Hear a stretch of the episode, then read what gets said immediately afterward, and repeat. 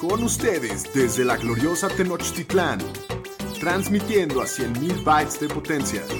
Bienvenidos a Los Fantañeros, presentando a Shapiro, el Pudu, el Pomi y su anfitrión, el Doc Curran.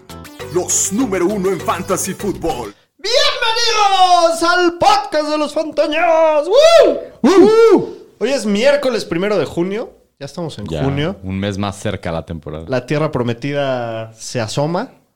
Eh, capítulo 138 de Los Fantañeros. Yo soy Alex Cogan. Muy emocionado, como siempre, estar con ustedes. Hoy continuamos con la serie de rankings. Hoy nos enfocamos en corredores del 1 al 12. Eh, entonces, pues sí, muy emocionado de estar con todos ustedes. Daniel Shapiro, ¿cómo estás tú? Bienvenido.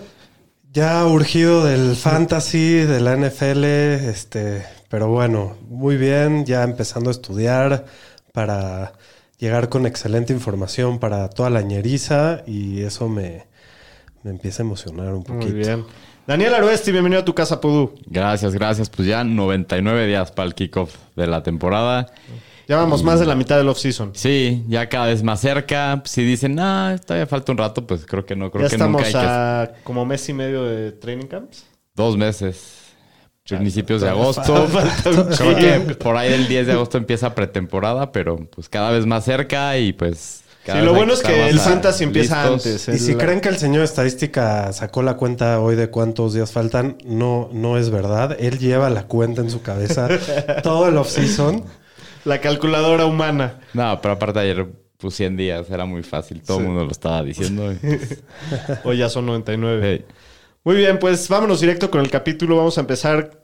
Antes de empezar con el capítulo, ya se me olvide, pasando. Como siempre, síganos en todas las redes sociales. Nos encuentran como arroba los fantaneros. También suscríbanse a nuestro canal de YouTube. Reviews, likes, suscripciones en todo, la por favor. campanita. La campanita. Póngansela al Puebla, ñeros, por favor. Así es, compartan. Apóyanos para que Esto siga creciendo. seguir creciendo y dándoles mejores programas todavía. De acuerdo. Muy bien, pues ahora sí, vámonos con las noticias. Las noticias con el Pudu. Pues vamos a empezar con la extensión que llegaron los Browns y el Titan David Njoku por cuatro años, 56.8 millones, 28 millones garantizados. Ahora es el quinto Titan mejor Uy, pagado te, de la te liga. faltó la caja registradora esta vez. Buena ¿eh? lanita se llevó. Sí. Eh, no, no son buenas noticias para el Miami, ¿eh? ¿Por qué? Pues porque ya vieron lo que le van a tener que pagar al Gesikis. No, no, no creo que sea un gran problema. Digo, hace un año draftearon end ¿no? en, la, en la segunda. No, ahorita no. Este año, o sea, este año están casi al tope del, Ah, del ¿sí? cap, sí. Pero le pagaron un, un franchise tag a, a Gesicki. Entonces, pues quién sabe. Yo, yo no creo que se quede en Miami mucho tiempo. Bueno, y en el tema de los Broncos del receptor Jerry Judy, la fiscalía dijo que va a desechar los cargos contra él. Ahí por el caso de violencia doméstica contra la madre de su hijo. stand by su participación en el Min Machine. Exacto, sí. Entonces sí, parece que no va... No hizo el equipo. No, va- no parece con esto que no lo van a suspender esta temporada.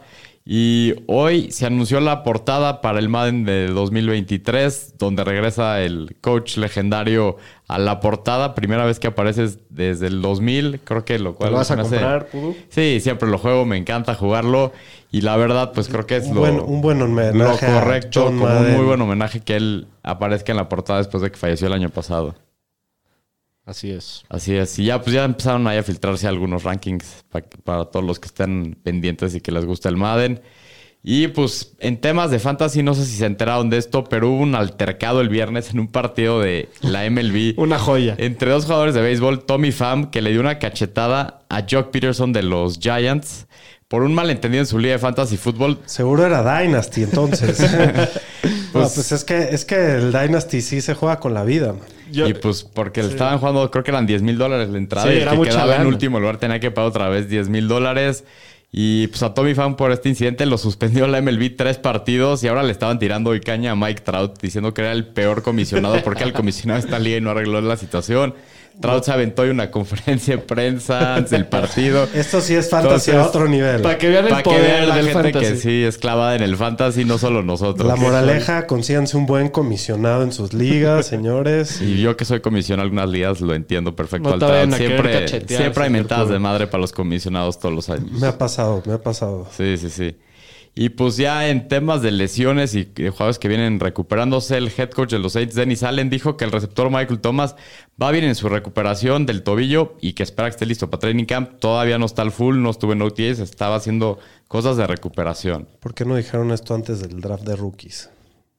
¿Qué, te, qué ¿Qué hubiera con, Olave? Pues Olave, si no está Michael Thomas, Olave se vuelve un gran, un gran activo en tu equipo. ¿no? Sí, pero tienes Sí. que asumir que va a jugar Michael Thomas la mayoría de la temporada, ¿no?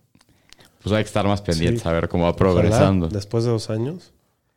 ¿Y qué más pasó? Aaron Donald en un podcast dijo que cuando llegó a la liga pensaba jugar solo ocho años y que el hecho de que ganó el Super Bowl estando ganas de regresar, pero también dijo que tiene que trabajar en su contrato con el equipo y que si no llega a un acuerdo, pues está en paz en retirarse. Esto sí son noticias Y hace rato, bueno, yo vi Sí, un McVay tweet que dijo están que- diciendo que van progresando. Que va en buen camino. Entonces que todo parece que va a ah, es, regresar. una- es un robo. Creo que hay nueve jugadores que ganan más que Aaron Donald Sí. defensivos. Yo creo que buen, buena manera de presionar al equipo amenazando que se va a retirar No, para que le suelten Le billete. tiene que dar el mejor contrato Sí, de un jugador duda. ofensivo para que regrese. Ajá. Y lo van a hacer. Y lo van a hacer. Probablemente. Y los Cardinals, Skyler Murray y su coreback, hoy se presentó a los OTAs del equipo después de que estaba no estaba contento con su situación contractual. En los Falcons, el linebacker Dion Jones se sometió a una cirugía de hombro y se va a perder todos los OTAs. Y pues en noticias tristes, ahora sí, este- esta semana, dos casos. Hubo dos fallecimientos de jugadores de la liga. El día de hoy, el exjugador de los Cowboys, el corredor Marion Barber, a los 38 años, Que tuvo la mejor corrida de dos yardas de la historia. ¿Se Sí. acuerdan de esa jugada? Corría con mucha furia. él. con mucha furia.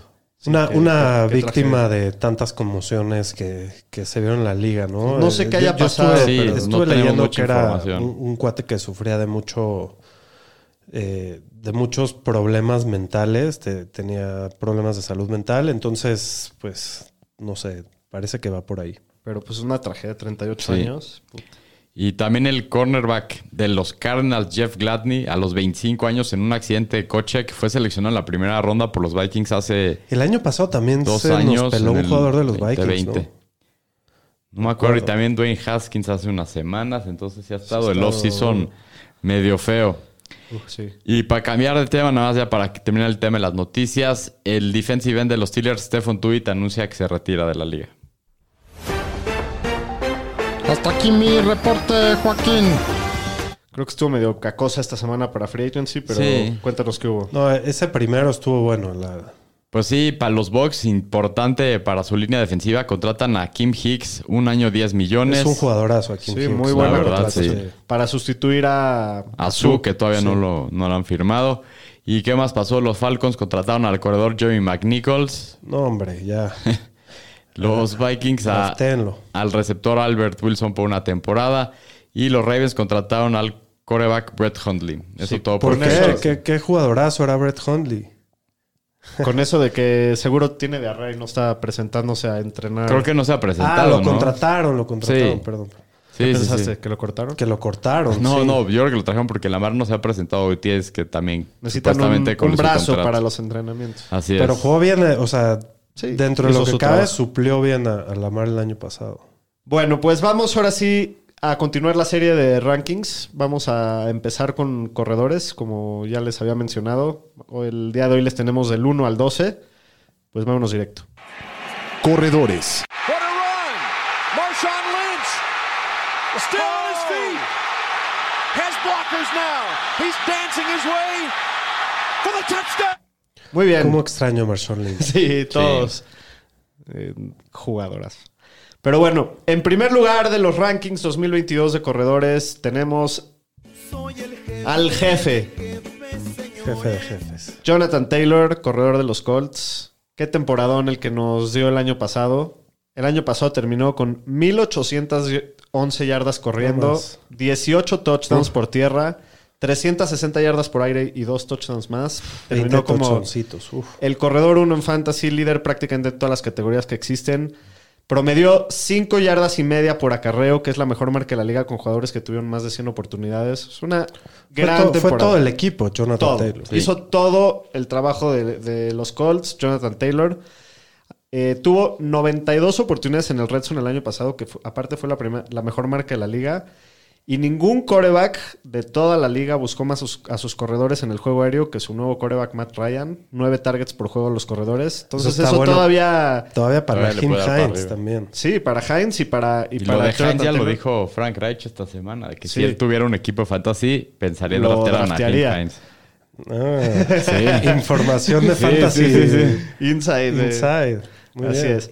Entonces, pues bueno, es, es muy claro, es unánime la selección de Jonathan Taylor. Si juntamos el uso elite que le da el equipo en el Red Zone con su ascendencia en el juego aéreo que el año pasado fue onceavo en rutas corridas, Está entrando a la mejor parte de su carrera. Sí, entrando a su prime, joven, sano, pues coronamos a Jonathan Taylor como el corredor uno para Fantasy el próximo año, ¿no? ¿Ustedes creen nada más con el cambio de coreback con Matt Ryan que a lo mejor el equipo vaya a buscar un poco más pasar? No. No, y aunque sí, yo creo que también él se va a ver más, benefici- más beneficiado Con una mejor Con ofensiva. una mejor ofensiva, sí. Sin duda, mira, yo, yo creo que Frank Reich es un tipo muy inteligente y él entiende dónde está la fortaleza de su equipo y así como Bravel va a usar a Jonathan Taylor lo más posible. Y como dices tú, al final nada más se va a traducir en más oportunidades de touchdowns. Muy bien, pues unánime número uno. ¿A quién tenemos Sí. en el número dos, Daniel Shapiro? Da la Favor de ponerse de pie para recibir al rey Enrique. Exacto. Ahí está. ¿No que no? Al Kikín. Al Kikín. Derrick Henry. Pues Derrick Henry, mira, si nos enfocamos en la primera mitad de la temporada, que era un gran privilegio tenerlo, terminó como el como running back top 12 seis veces Seguidas. seguidas, incluyendo tres veces siendo el uno general, ¿no? Eh, está en tendencia para tener 464 acarreos, récord de la liga. El más cercano es 416. A ver quién, Cogan. Él. No. Mm, Larry Johnson. Larry Johnson, Sí, muy bien. Este, y bueno, eh, puede ser una mina de oro para fantasy ese, ese nivel de volumen, pero también aumenta el riesgo de que se lesione, ¿no? Que la, Ya lo se vimos. le están dando tanto. Y pues fue lo que pasó. Se fracturó el pie la semana 7. Lo impresionante es que, con todo y que se, desde las 7 no jugó, fue el tercero en tacleadas evadidas De toda la liga. toda la liga. Increíble. Eh, regresó para un partido de playoffs, no se le vio muy bien, pero yo creo que después de recuperarse todo el offseason, debe de regresar sano al inicio de la temporada y va a ser el mismo Henry. Eh, también es el corazón de la ofensiva, el equipo sabe que lo tiene que seguir alimentando y que es su plan de juego y es su estrategia.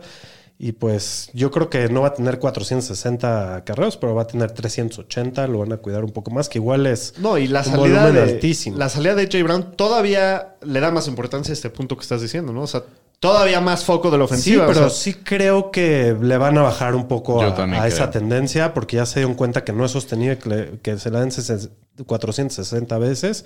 Pero Ya igual tres, tiene 27 años, creo. Correcto. O sea, también ya le da ya. ya, ya, ya es la- ya es como su último año en su, en su prime y, y creo que lo van a empezar a cuidar un poco más, pero igual es volumen elite, ¿no? No es el corredor 1 por una sola razón, eh, no cacha pases, ¿no? Si no fuera el corredor 1 indiscutible y eso en formatos half PPR y PPR, este, pues no, te quita valor, pero en estándar es, yo creo que es Sí. top Y yo creo uno que los dos. dos que mencionamos, creo que son los que más acarreos van a tener en la temporada. Sin duda, sus equipos es lo que quieran hacer, darles la, la bola 20, 25 veces por partido. ¿Le tienen algo de miedo al tema de la lesión o No, No. digo, con, yo el, el approach que tuve este año es que pues no le voy a tener miedo a las lesiones porque esto es una ruleta rusa y cualquiera se lesiona. si lo draftarían con toda confianza en el Sí. pick 2? Sí, Sí, pick sin 2, duda. pick, e incluso pick 1 si te late también. sí, sí, sí. Muy bien. Aro, ¿quién es el tercer corredor en nuestra lista? Pues tenemos un empate en tercer lugar, pero vamos a empezar con uno de estos dos. Es Austin Eckler, corredor de los Chargers. Pues no es utilizado como un corredor de tres downs, pero la cantidad de oportunidades que tiene dicen otra cosa. La temporada pasada terminó octavo en oportunidades con 276 y catorceavo en oportunidades por partido, que es decir, 17.2 entre los corredores. Tuvo el segundo mejor target share para corredores después de Najee Harris con casi el 14% y tuvo 70 recepciones que fueron la segunda mejor marca igual después de Najee Harris. Tuvo Ese 18 Tao Tao. Tuvo 18 touchdowns en el red zone, que fue la mejor marca para running backs, y 63 oportunidades en el red zone, que fue la segunda mejor marca después de, de Jonathan Taylor. Y fue el corredor 3 en puntos por partido, corredor 2 en formatos half PPR, está en una gran ofensiva que mejoró su línea, que se va a ver obligado a meter muchos puntos por la división en la que está y los partidos que va a tener esta, esta temporada. Y las, el año pasado tuvo 10 semanas que acabó como corredor 1, 4 como corredor 2, entonces muchísima consistencia. Y el tema de las lesiones, que lo decían que Eckler, que está chiquito. El año pasado solo se perdió un partido, en 2020 sí se perdió seis, pero la temporada anterior jugó completo. Entonces, pues sí tiene el riesgo de lesiones, pero creo que lo tienen todos los corredores.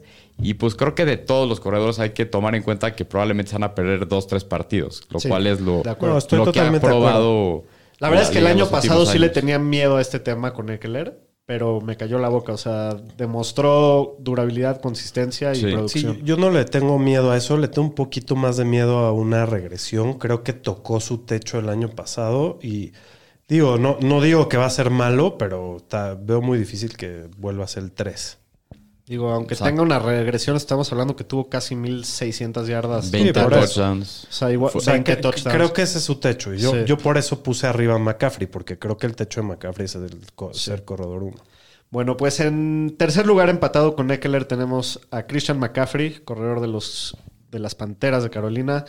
Que bueno, pues todos sabemos cómo está el rollo con él, ¿no? Cuando está bien de salud, es básicamente trampa tenerlo en tu equipo. Pues es el corredor 1. Probablemente es uno de los mejores jugadores de fantasy de la historia.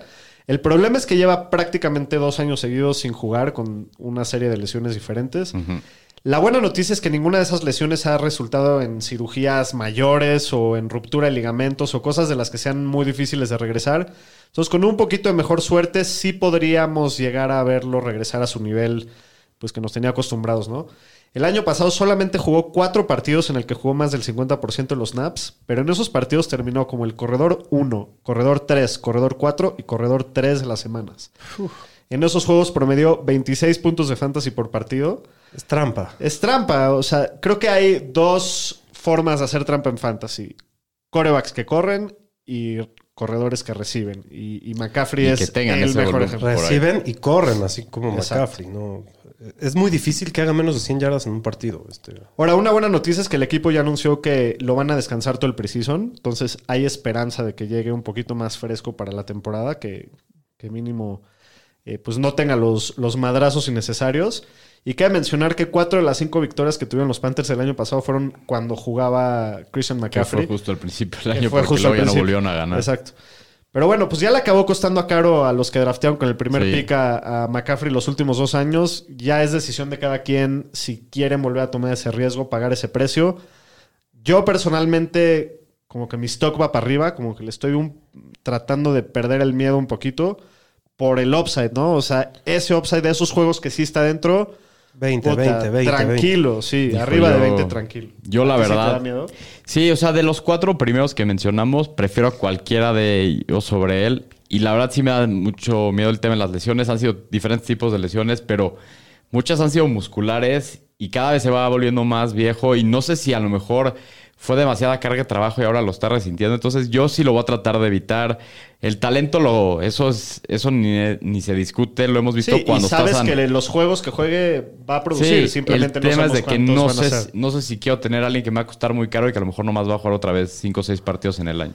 Yo no lo veo así. Yo sí veo que, pues, tienes que. El fantasy es de upside y tienes que tomar el riesgo. Y digo, eh, hay muchos jugadores que tienen dos años de lesiones y luego vuelven a agarrar. Ju- O sea, yo la verdad, yo prefiero tomar al que vamos a mencionar ahorita.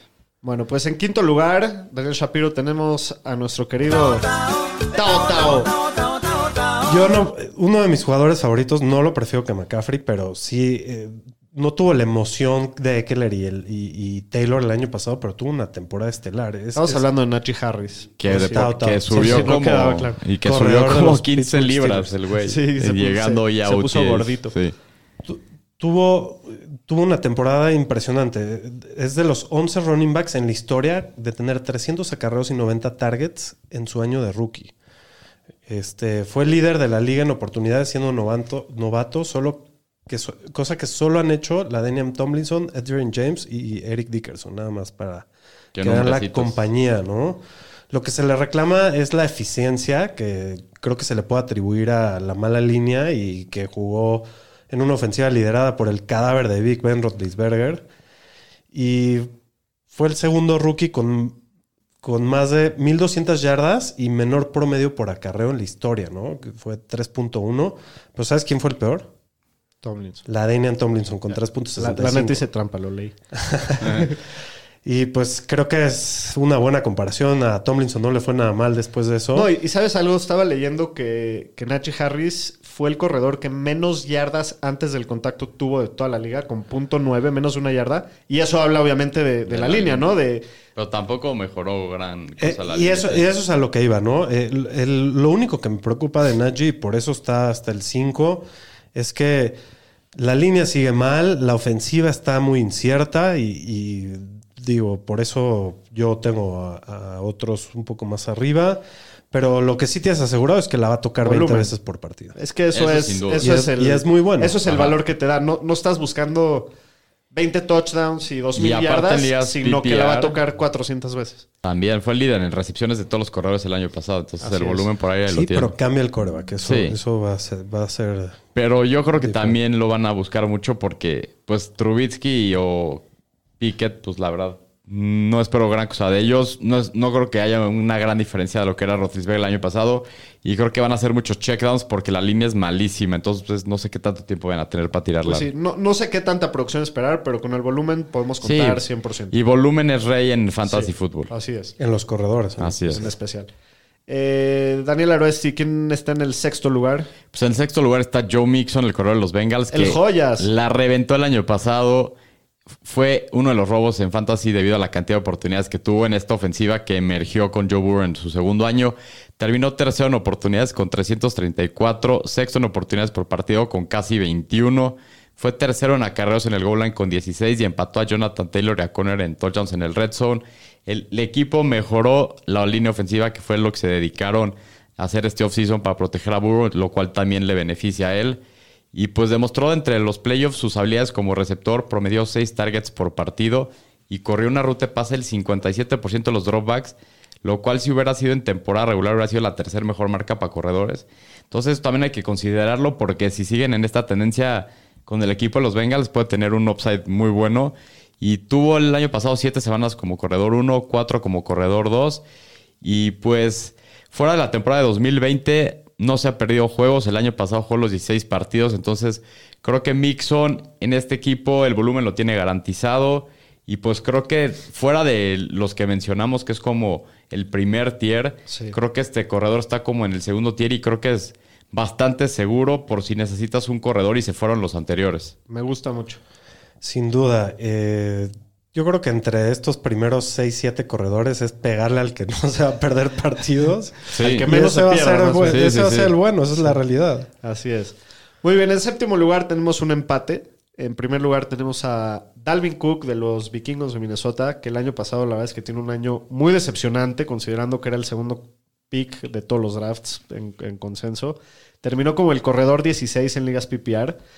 Cuando estuvo sano, era un caballo de batalla como siempre, promediando 22 oportunidades por partido, que eso es quinto en la liga, y, y fue el onceavo en puntos por partido con 15. Este año, como que su stock va para abajo. Hemos visto que su valor en fantasy ha caído en la opinión de los expertos. Porque una vez más se perdió cuatro juegos con Sí. lesiones.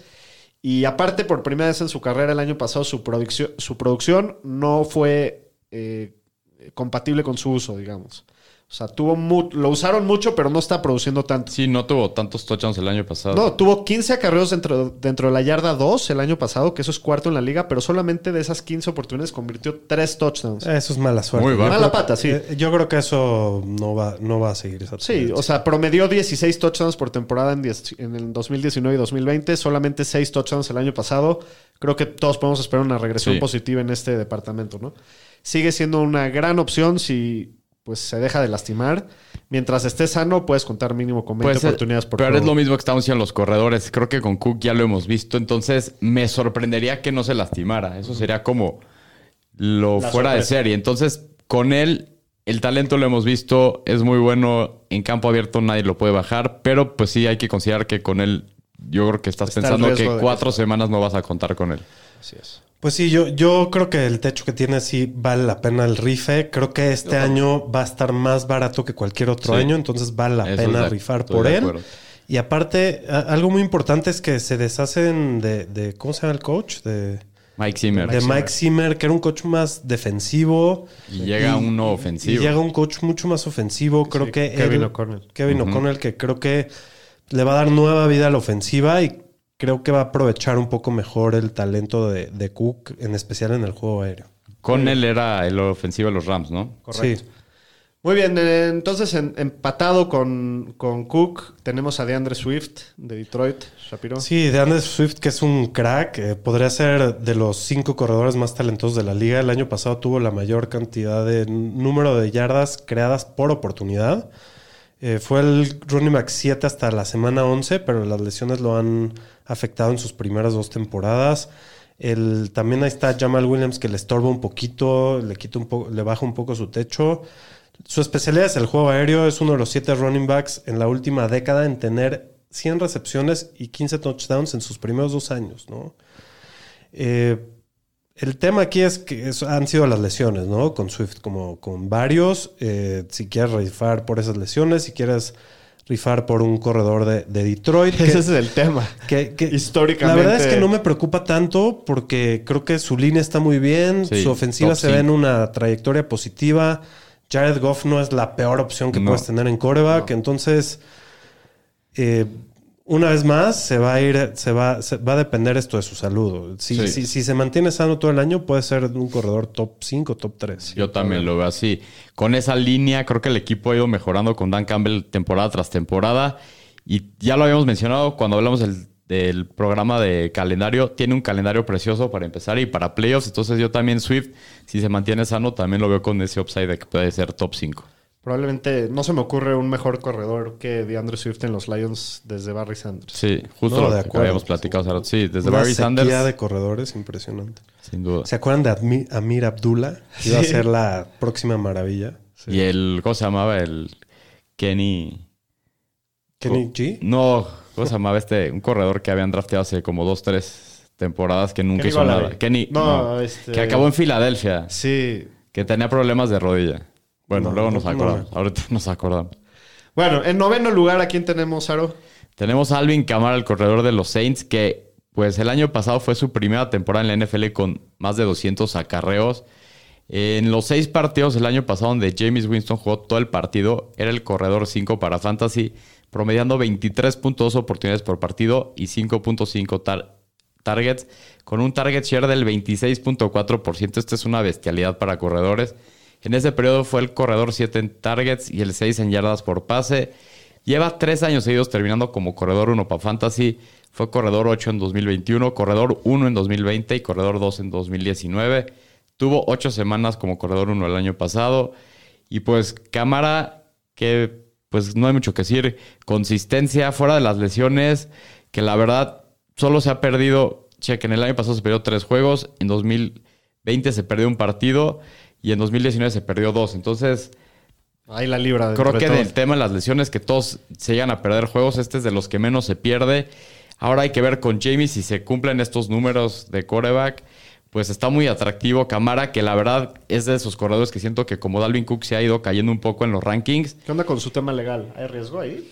Pues no ha dicho nada la liga. Yo creo que el tema con lo que pasó, a lo mejor lo suspenderían uno o dos partidos, no esperaría más que eso. Entonces, no, no lo tomaría eso en cuenta y creo que, pues, para. Si te fuiste a lo mejor como receptor en tu primer pick, a lo mejor en tu segunda ronda yéndote con No, cámara pues, sería una muy Camara buena en la opción. segunda ronda.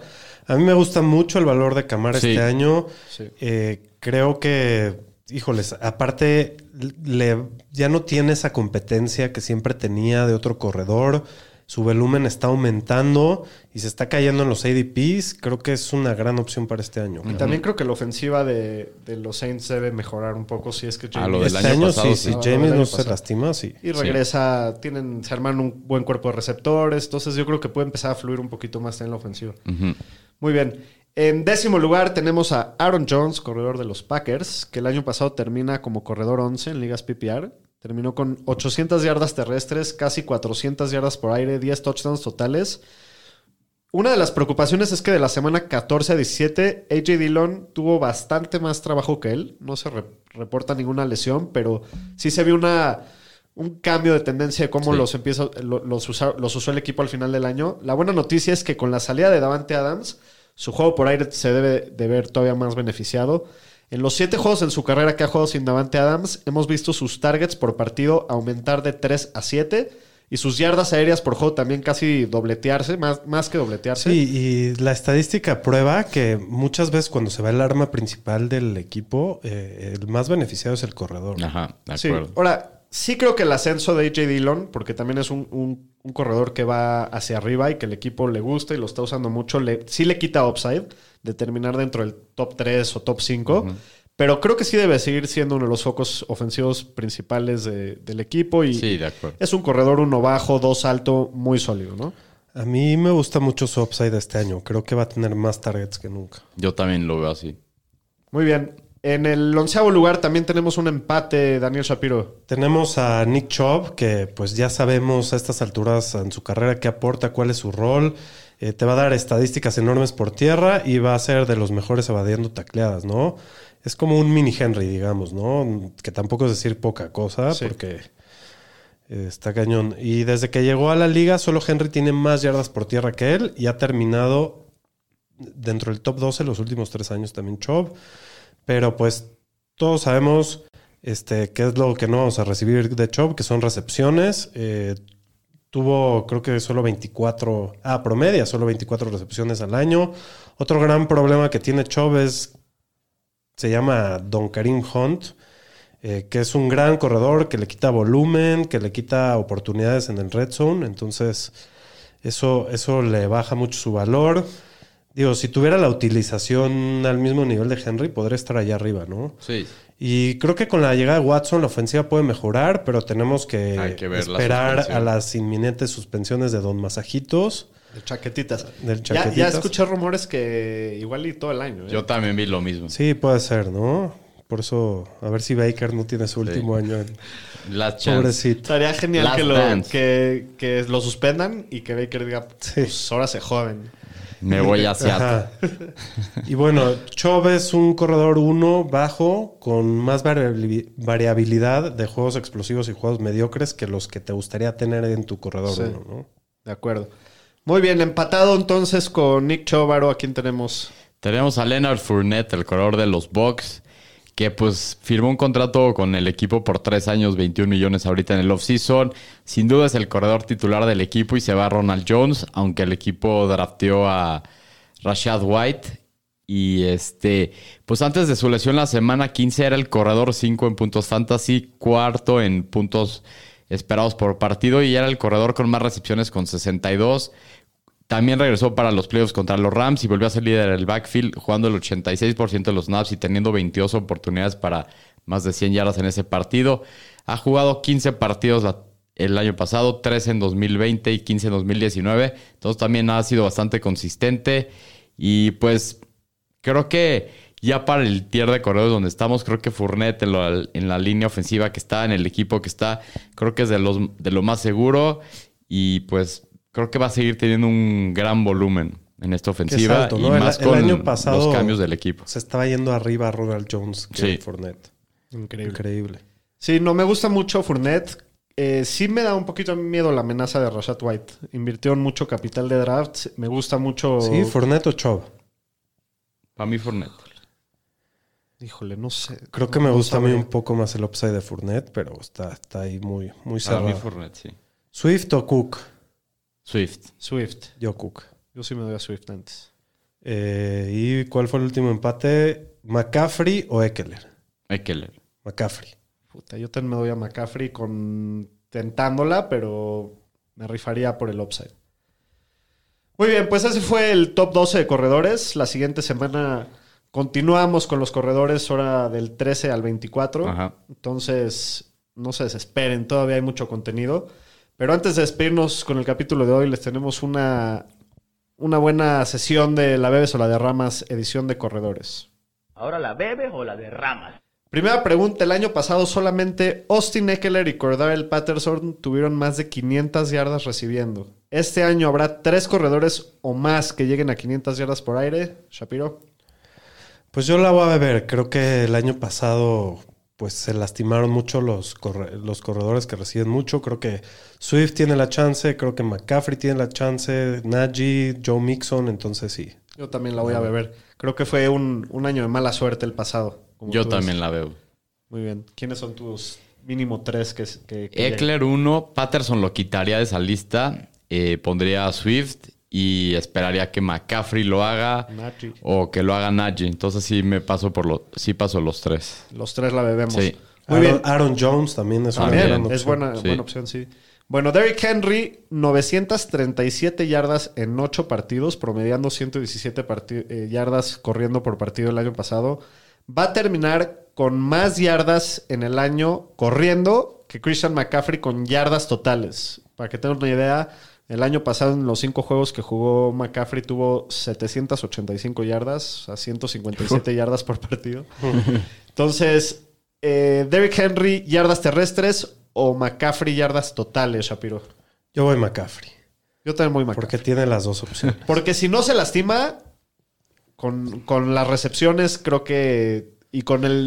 Yo espero Mira, que haya un- una baja sí. al- Henry ya a las volumen que 2000 va- yardas alguna vez. Sí, lo hizo hace dos años. dos años. Yo me voy con Henry, no, es por, no, no, no espero que alguien se lastime o no le deseo una lesión a nadie, pero creo que McCaffrey no sé cuántos juegos va a jugar en la temporada. Entonces creo que me voy al rife con Henry, creo que es más seguro Muy bien. para mí. Bueno, entonces Aro se va con Henry. Sí. Yo y Shapiro nos vamos con Christian McCaffrey. Ajá. La tercera pregunta es abierta. ¿Qué corredor va a terminar con más yardas corriendo en el 2022? Voy a Corriendo, nada más. Nada más por tierra. Sí.